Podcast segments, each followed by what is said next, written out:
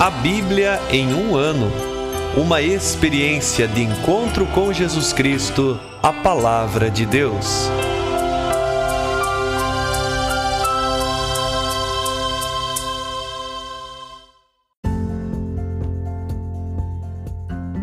Olá, eu sou Luiz Felipe, seminarista da Diocese de Ponta Grossa, Paraná.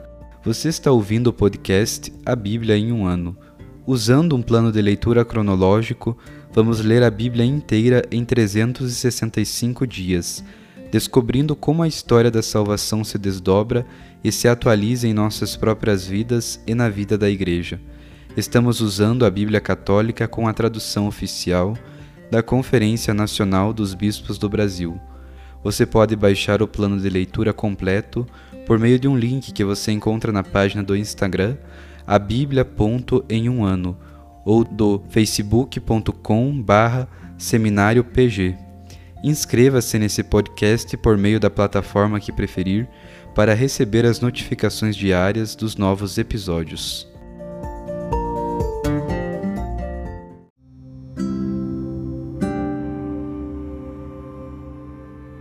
Olá, eu sou o Padre Jaime Roça, da Diocese de Ponta Grossa, no Paraná. Antes de iniciarmos a leitura e a escuta dos textos bíblicos propostos para hoje, peçamos que, pela ação de Deus, a Sua palavra frutifique em nossas vidas. Em nome do Pai, do Filho e do Espírito Santo. Amém.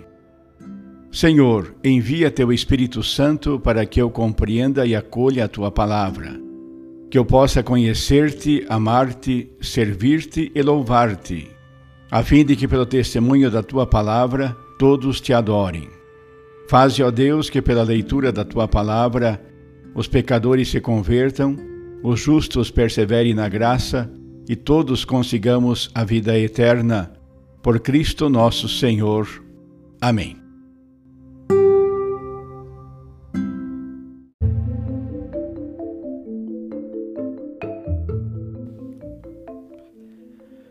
Hoje é o dia 201 do nosso podcast A Bíblia em um Ano. Nós vamos ler o livro de Isaías, capítulos 1 e 2, o livro de Tobias, capítulo 1 e 2 e o Salmo 150.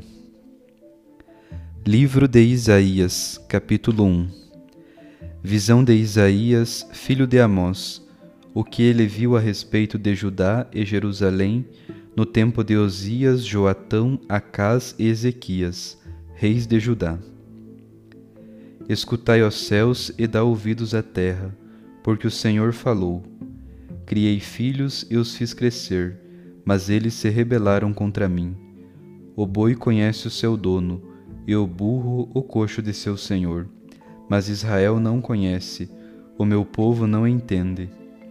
Ai da nação pecadora, povo carregado de crimes, geração de malfeitores, filhos degenerados, abandonaram o Senhor, blasfemaram contra o Santo de Israel, voltaram-se para trás. Onde podereis ser feridos ainda, vós que persistis na rebelião? Toda a cabeça está dolorida, todo o coração abatido. Da planta dos pés até o alto da cabeça, não há nada que seja ação. É só ferida, enxume, chaga inflamada, sem limpar, sem tratar com remédio, sem óleo para aliviar. A vossa terra está arrasada, vossas cidades queimadas pelo fogo. Vosso território estrangeiros o devoraram diante de vossos olhos. É a desolação como, como na devastação inimiga. Só resta a filha de Sião como um abrigo na vinha, como choupana em pepinal, como cidade sitiada se o Senhor dos Exércitos não nos tivesse deixado sobreviventes, teríamos sido como Sodoma, seríamos semelhante a Gomorra. Ouvi a palavra do Senhor, príncipes de Sodoma, dai ouvidos à lei do nosso Deus, povo de Gomorra. De que me serve a multidão dos vossos sacrifícios, diz o Senhor. Estou farto de holocaustos de carneiros e da gordura de animais cevados, não quero sangue de novilhos, nem de cordeiros, nem de cabritos. Quando vindes à minha presença, quem vos pediu isso de vossas mãos, e que andasseis nos meus átrios? Parai de trazer ofertas vãs, Eu abomino o incenso, a lua nova, o sábado, a assembleia. Não suporto maldade com festa religiosa. Odeio vossas luas novas e dias santos. Tornaram-se insuportáveis. Não aguento suportá-los. Quando estendeis vossas mãos, desvio de vós os meus olhos. Ainda que multipliqueis as orações, eu não ouvirei, pois vossas mãos estão cheias de sangue. Lavai-vos, purificai-vos, tirai dos meus olhos a malícia dos vossos pensamentos. Parai de praticar o mal, aprendei a fazer o bem. Buscai o direito, socorrei o oprimido, fazei justiça ao órfão, defendei a causa da viúva. Depois vinde e discutamos em juízo, diz o Senhor. Se forem os vossos pecados como escarlate, ficarão brancos como a neve. Se forem vermelhos como a púrpura, ficarão iguais à lã. Se estiverdes prontos a ouvir, comereis os bons frutos da terra. Mas se não quiserdes e provocardes minha ira, a espada vos comerá. Assim falou a boca do Senhor. Como foi que se transformou em prostituta a cidade fiel cheia do direito? Nela habitava a justiça, agora os assassinos. Tua prata tornou-se em escória, teu vinho misturou-se com água, teus príncipes não são de confiança, mas sócios de ladrões. Todos gostam de suborno, correm atrás de vantagens não fazem justiça ao órfão e a causa da viúva nem chega às suas mãos. Por isso diz o Senhor dos Exércitos, o poderoso de Israel: Ah, eu prevalecerei sobre os meus inimigos e me vingarei dos meus adversários. Voltarei a minha mão contra ti, derreterei tua escória até limpar e remover toda a tua sujeira.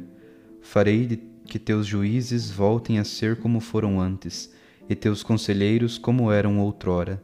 Então será chamada Cidade da Justiça, Cidade Fiel.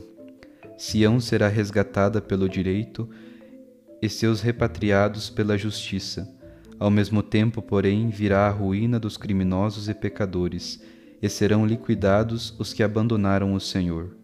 Tereis de vos envergonhar dos carvalhos que tanto apreciaste, e sentireis remorso pelos jardins que escolhestes então ficareis como um carvalho de folhas caídas e como um jardim sem água.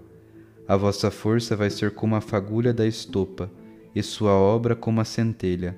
As duas juntas queimarão sem que ninguém as apague. Capítulo 2 Palavra que Isaías, filho de Amós, viu a respeito de Judá e Jerusalém.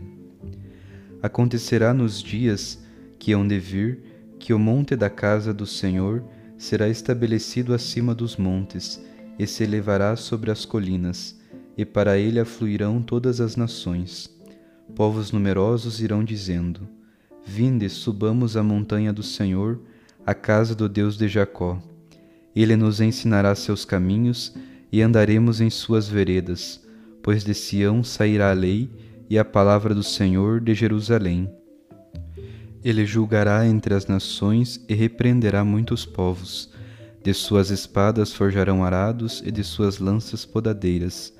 Nação contra nação não levantará espada, e nem se adestrarão mais para a guerra.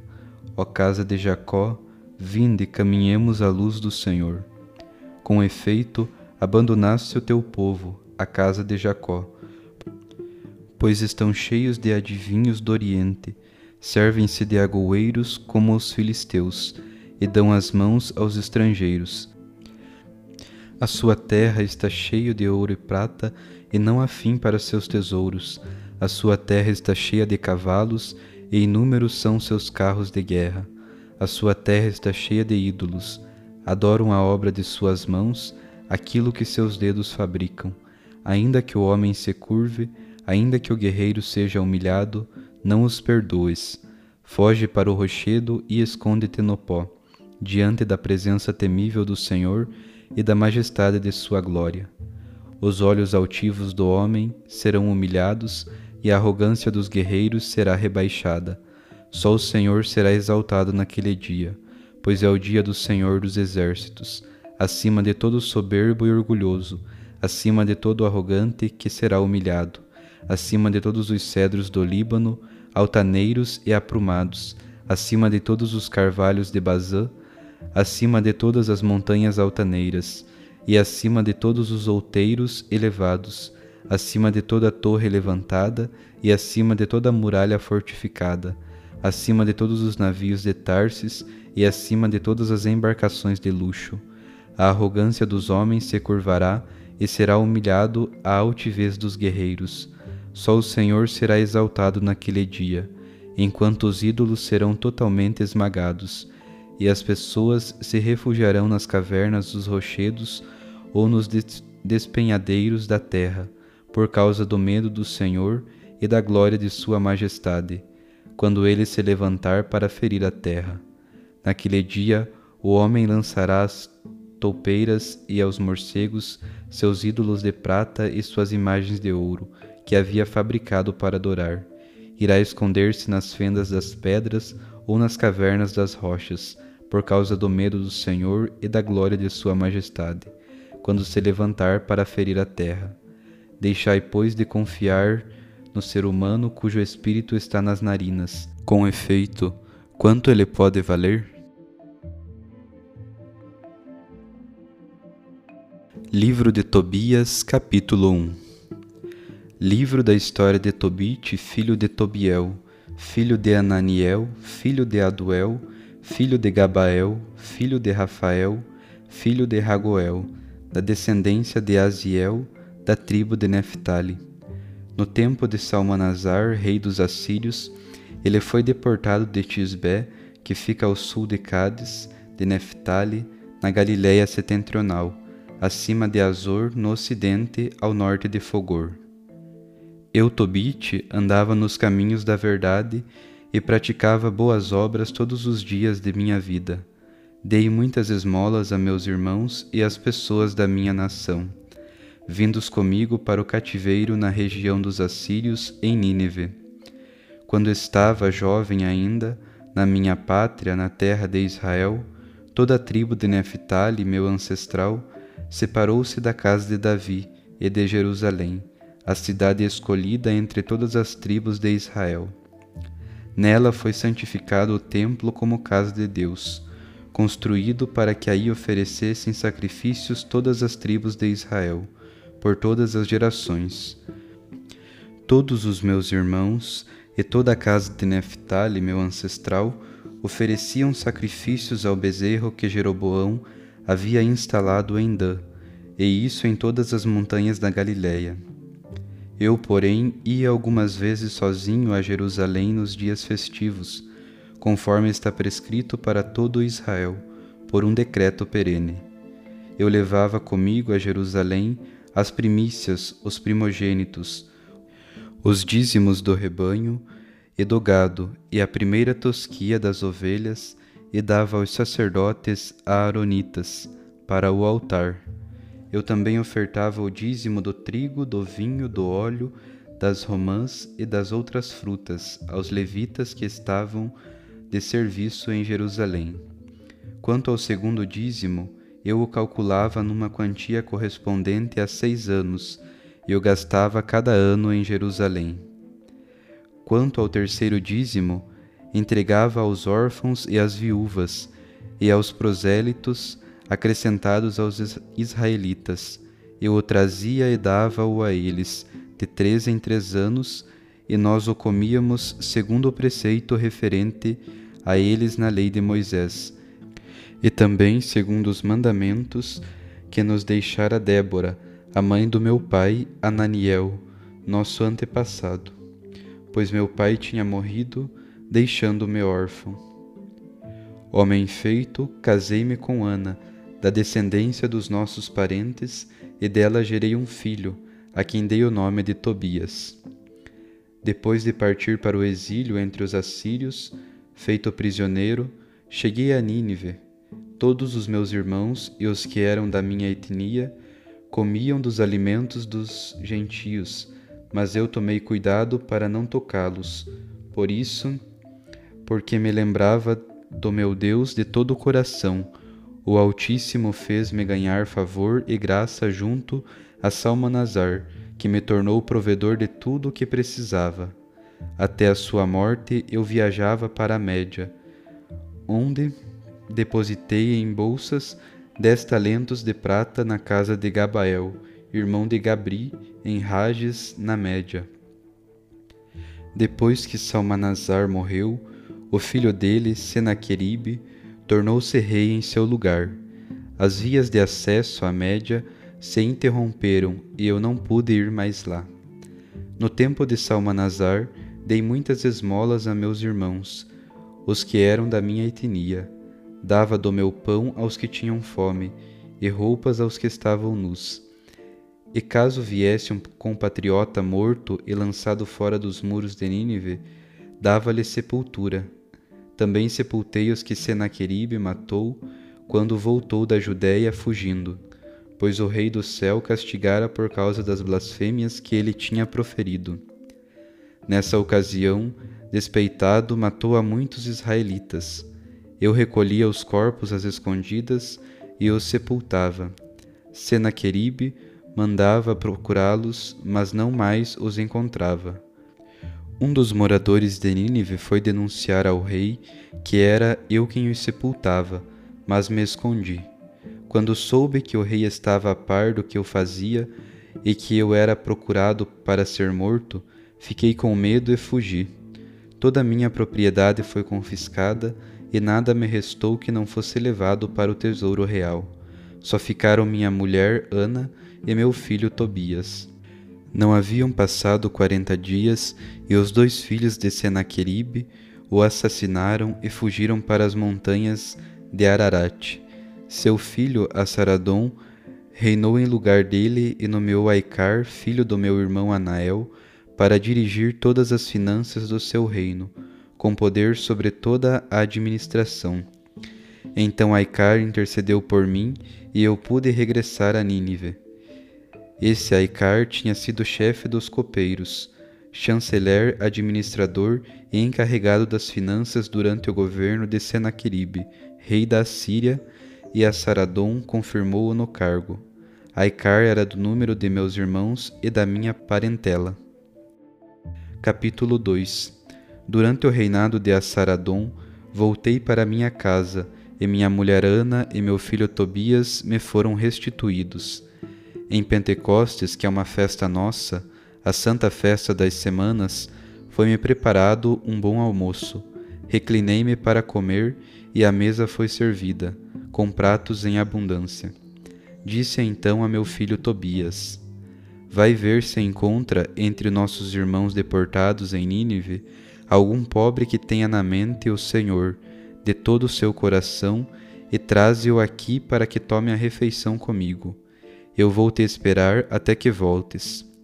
Tobias saiu à procura de um pobre entre os nossos irmãos e, ao voltar, disse: Meu pai, respondi-lhe: Eis-me aqui, meu filho.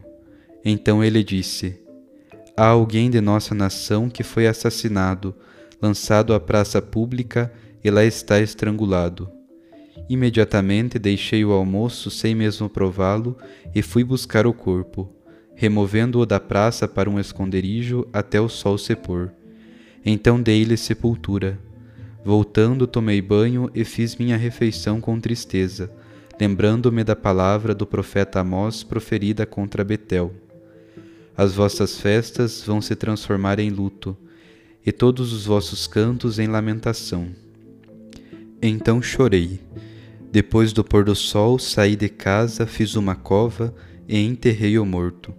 Meus vizinhos zombavam de mim, dizendo: Esse homem ainda não tem medo. Já foi procurado por esse motivo para ser morto. Teve de fugir e agora de novo anda sepultando os mortos. Nessa mesma noite, depois de tomar banho, após tê-lo enterrado, saí para o pátio de minha casa e adormeci junto à parede, com o rosto descoberto por causa do calor. Eu não sabia que havia pardais aninhados na parede, acima de mim, e seu excremento quente me caiu nos olhos, produzindo manchas brancas. Fui aos médicos para me tratar, mas quanto mais pomadas aplicavam, tanto mais os olhos pioravam com, a, com as manchas, até que fiquei totalmente cego. Permaneci com os olhos inutilizados por, por quatro anos, deixando todos os meus irmãos consternados a meu respeito. Aicar me sustentou por dois anos até sua partida para Elimaida. Nessa situação, para ganhar dinheiro, minha mulher, Ana, fazia trabalhos femininos fiando lã. Entregava-os a seus patrões e pagavam-lhe o salário. No dia sete do mês de Distros, ela concluiu uma peça de tecido e a entregou aos patrões, os quais lhe pagaram todo o salário e ainda lhe deram um cabrito. Entrando o cabrito em nossa casa, começou a balir. Chamei então minha mulher e perguntei: Donde é este cabrito? Será que não foi roubado? Devolve-o aos donos, pois não podemos comer nada que seja roubado. Ela me disse: O cabrito foi-me dado como gratificação além do salário. Eu, porém, não acreditei nela e continuei dizendo que restituísse o cabrito a seus donos por causa disso, sentia-me envergonhado diante dela. Então ela replicou-me: Onde estão as tuas esmolas? Onde as tuas boas obras? Vê, tudo isso é reconhecido só por ti.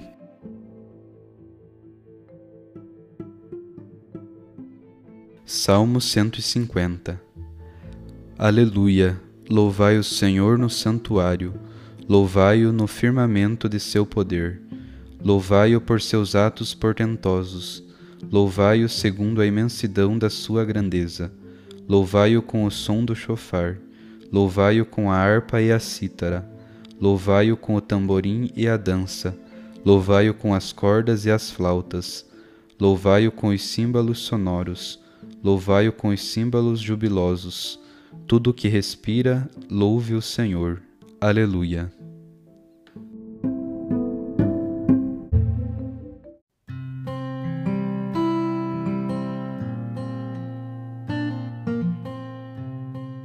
Louvado seja o nosso Senhor Jesus Cristo e para sempre seja louvado. Eu sou o Padre Fábio Sejanoski, da Diocese de Ponta Grossa, e com muita alegria estou aqui, ouvindo e acolhendo também a palavra de Deus. Iniciamos o livro de Isaías, um livro imensamente maravilhoso. Vamos caminhar por ele e meditá-lo. No início do livro de Isaías, no capítulo 1, o Senhor Deus revela ao profeta a dificuldade que o povo de Israel tem de não conseguir compreendê-lo. Ele cita como exemplos animais irracionais, como o boi e o jumento, que são capazes de reconhecer seus donos, mas os seres humanos muitas vezes não são capazes de reconhecer a Deus. Eis quantos de nós que vivem nessa mesma linha, não reconhecendo Deus como nosso Pai nosso Criador e nosso Salvador. O livro vai contando que os filhos criados por Deus se rebelaram contra o próprio Criador. Eis o que o profeta exclama: Ai da nação pecadora, abandonaram o Senhor. E diante disso, Isaías proclama: Ouvi a palavra do Senhor, dai ouvidos à lei de Deus. Parai de praticar o mal, aprendei a fazer o bem, o direito e a justiça. Isaías tenta encher o coração daquele povo de esperança, dizendo que se estiverem prontos a ouvirem, comerão os bons frutos da terra. Essa é uma palavra atual que serve para nós também e para todos os tempos. Será que não temos nós também abandonado o Senhor e seus mandamentos? O capítulo 2 de Isaías revela que de Sião sairá a lei e de Jerusalém sairá a palavra do Senhor.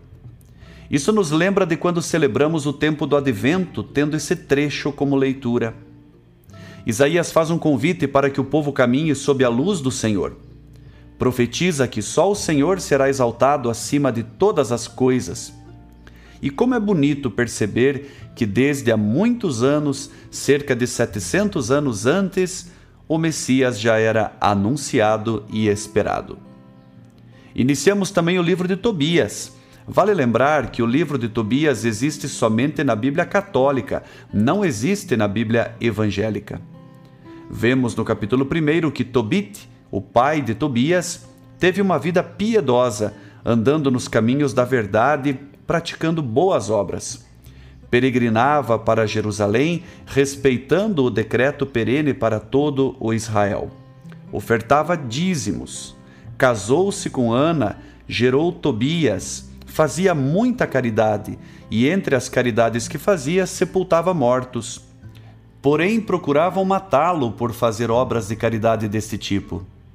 Ficou totalmente cego, e neste tempo a mulher Ana provia a casa com trabalhos. Eis neste início do livro a apresentação do espírito de família, a relação de pais e filhos. Que no dia de hoje não corramos o risco de abandonar o Senhor, mas de andarmos sob a luz do Senhor. Possamos reconhecê-lo como Senhor do céu e da terra, de onde temos a fonte para todas as obras de caridade que precisamos fazer. Que tenhamos em Deus uma vida piedosa junto com a nossa família e que com o Salmo 150 saibamos em tudo louvar e louvar o Senhor. Um grande abraço e que a palavra do Senhor ilumine e alegre o seu dia. Sinta-se abençoado e motivado a uma vida melhor.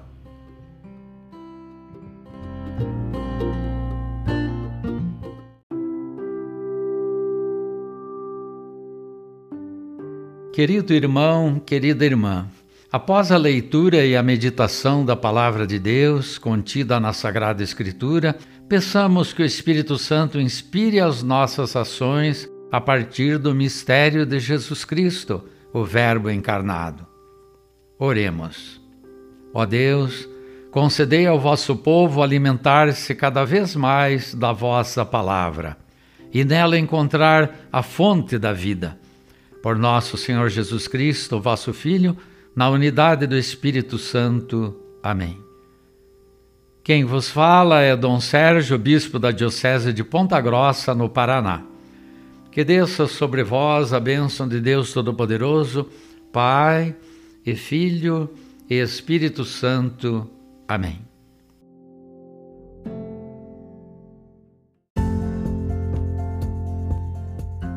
Você acaba de ouvir mais um episódio do podcast A Bíblia em um Ano Continue nesse bom propósito de ouvir, ler e praticar a palavra de Deus. Rezemos por todos que estão fazendo este caminho de leitura da Bíblia. Procure também participar da sua comunidade. A permissão para uso do plano de leitura The Bible in a Year com Padre Mike Schmitz e Jeff Kevins foi concedida por Ascension. A versão original pode ser baixada em ascensionpress.com. Todos os direitos desse plano estão reservados à Ascension. Os demais conteúdos do podcast não são criados, revisados ou apoiados por Ascension. Até amanhã!